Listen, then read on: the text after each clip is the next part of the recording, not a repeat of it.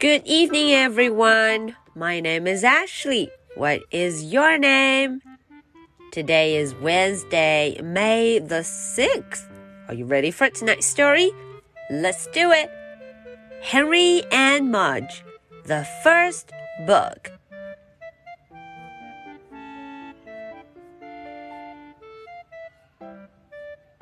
小朋友们晚上好，我是 Ashley，又到了我们周三绘本故事的时间啦。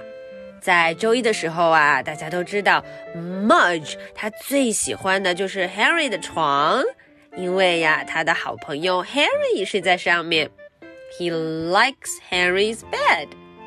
今天呀，Mudge 他要出门了，He went out，他出门去，可是他并没有和他的小主人在一起。我们一块儿看看，究竟 Mudge 会遇到什么事呢？Harry and Mudge, the first book.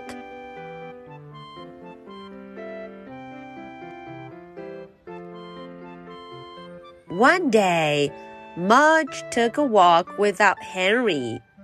The sun was shining, the birds were flying, the grass smelled sweet. Mudge couldn't wait for Henry so he left. He went down one road, sniffing the bushes, then down another road, kicking up dust.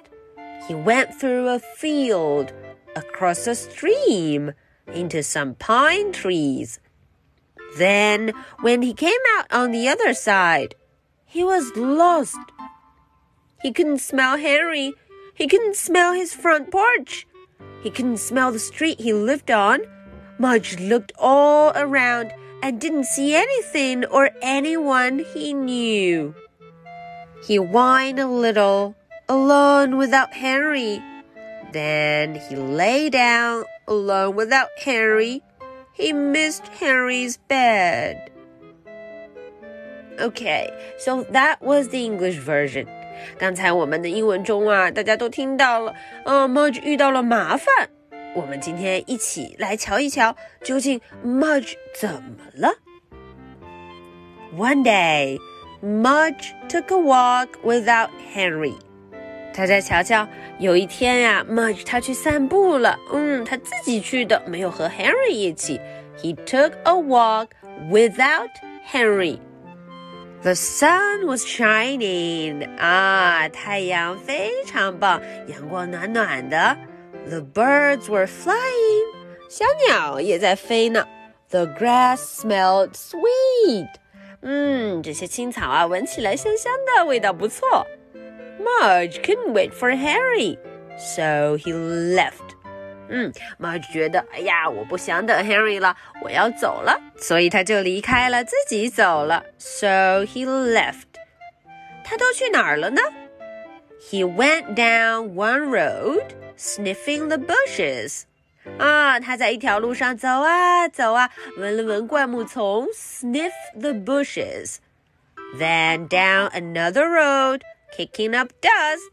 嗯，他接着又走另一条路，哎呀，边走还边踢踢地上的灰尘、地上的土，kick up dust。He went through a field, across a stream, into some pine trees. 接着呀，他又穿过了一片田地，a field 啊，还经过了一条小溪，a stream。最后，他走进了一群松树林，pine trees。and when he came out on the other side, he was lost. 呜，大家看图片中，当他从另外一头出来的时候，他迷路了。He was lost. Oh no！他迷路了。He was lost. 接下来的事情就糟糕了。He couldn't smell Harry. 他闻不见 Harry 的气味。No Harry.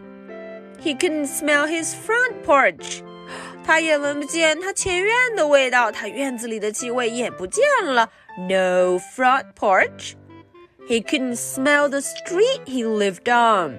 他也闻不出他住的那条街的味道。No street. Mudge looked all around and didn't see anything or anyone he knew. Mudge 左右看了看，可是他看不到任何他认识的人或者事物。Not. He whined a little, alone without Henry.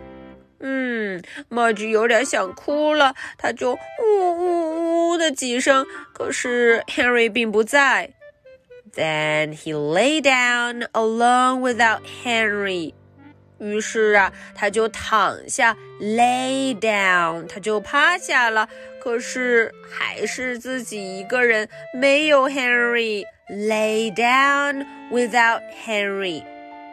He missed Henry's bed.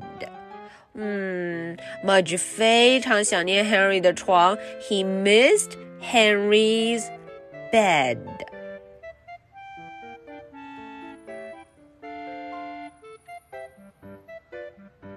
Alright, so that was the end for tonight's story. Now, are you ready for my two questions? Question number one How did Mudge get lost? 嗯，这个问题问的是 Mudge 是怎么走丢的呢？How did Mudge get lost? Question number two If you were Henry, what you gonna do? 哎，这个问题就有点难了，小朋友们。如果你是 Henry，你会怎么做呢？What you gonna do? All right. So this is the story for Wednesday, May the 6th. My name is Ashley. What is your name? So much for tonight. Good night. Bye.